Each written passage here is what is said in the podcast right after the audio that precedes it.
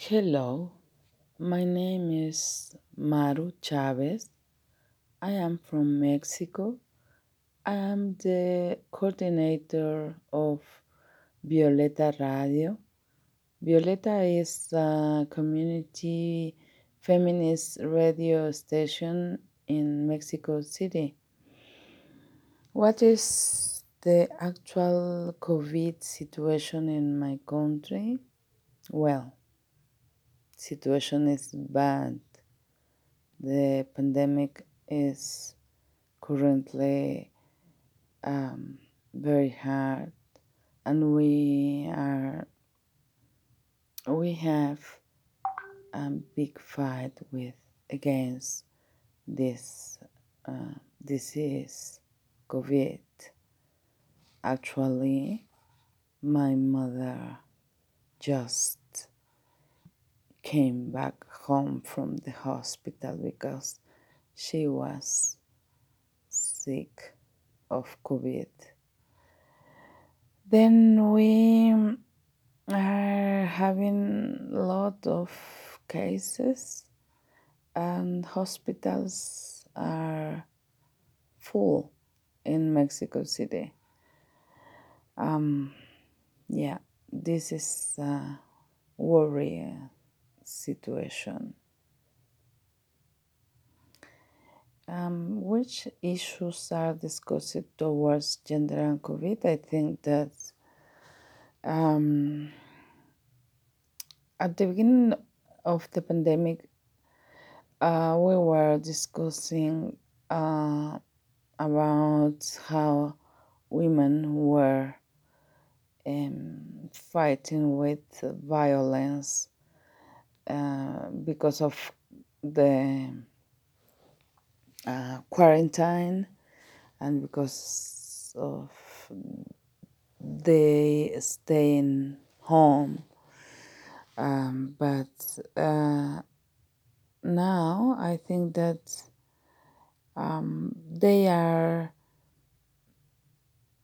dealing with lot of uh, tasks uh, because of the education of children online and uh, taking care of sick people, members of their families. And uh, I think that they are fighting with the, the, the violence that they already had home, but now is um, more visual because they have to stay home together with with the um, violent husband.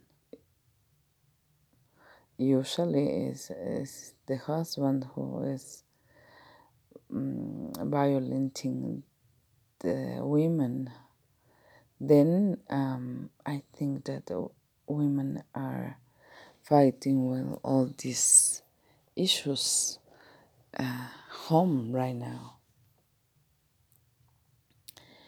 What do we speak for the next weeks? I think that we expect um, a lot of cases, but at the same time, we are expecting for the vaccination. And the government already said that in Mexico we will start the vac- vaccination um, at the end of December, and I think that we all hope so because this this uh, kind of second wave um, of COVID in Mexico is having more um, is damaging more people more families, and we have um, a big number of people dying. What changes since we talked the last time? I'm not sure that I think that we we talk during the the first pass the first um, stadium of the pandemic and we were hoping that this will finish soon and um, I, think that people were uh, staying home more than now. And um, this is what have changed because i think that we have a lot of cases because of because of the um, of the people going outside. Not just because they want but because they need. They need to go to work. So i think that um, mm, uh, maybe change the attitude of people. Um, people is going outside uh, forgetting that we have in a pandemic. Maybe that.